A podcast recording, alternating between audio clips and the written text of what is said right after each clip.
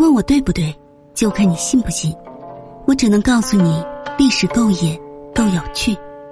欢迎来听九九八八那些不为人知的野史秘闻。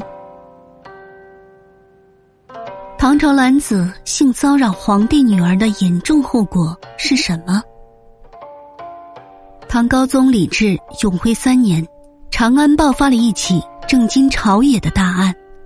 太尉长孙无忌利用此案广为株连，在帝国政坛掀起了一场前所未有的血雨腥风。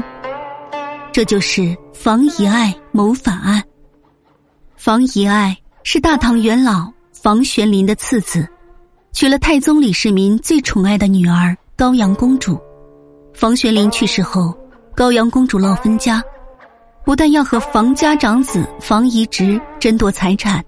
还要争夺梁国公的爵位，房遗直忍无可忍，找皇帝告状。当时太宗还在世，就把女儿狠狠的训斥了一顿。从此，高阳公主对房遗直恨之入骨。太宗去世后，李治即位。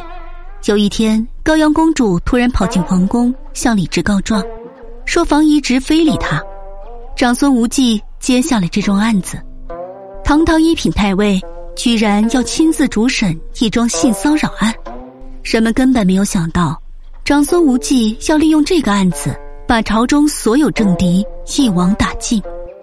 房遗爱曾是魏王李泰的心腹，虽没有证据表明房玄龄也加入了魏王党，但在后来长孙无忌拥立李治之时，房玄龄没有站在他这一边。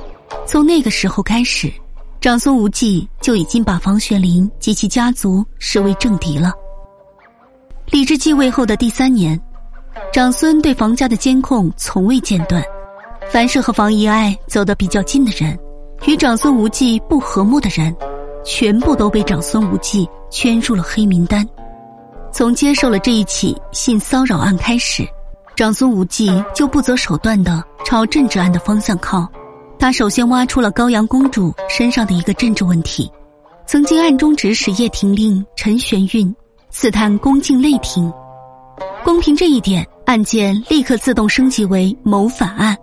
随后，长孙无忌逮捕了房遗爱，通过刑讯逼供撬开他的嘴，把黑名单上的人一一罗织进去。三个多月以后，房遗爱谋杀案尘埃落定，面对审理结果。李治目瞪口呆，他没有料到，一起小小的性骚扰案，竟然牵扯这么多的皇亲国戚和元勋重臣。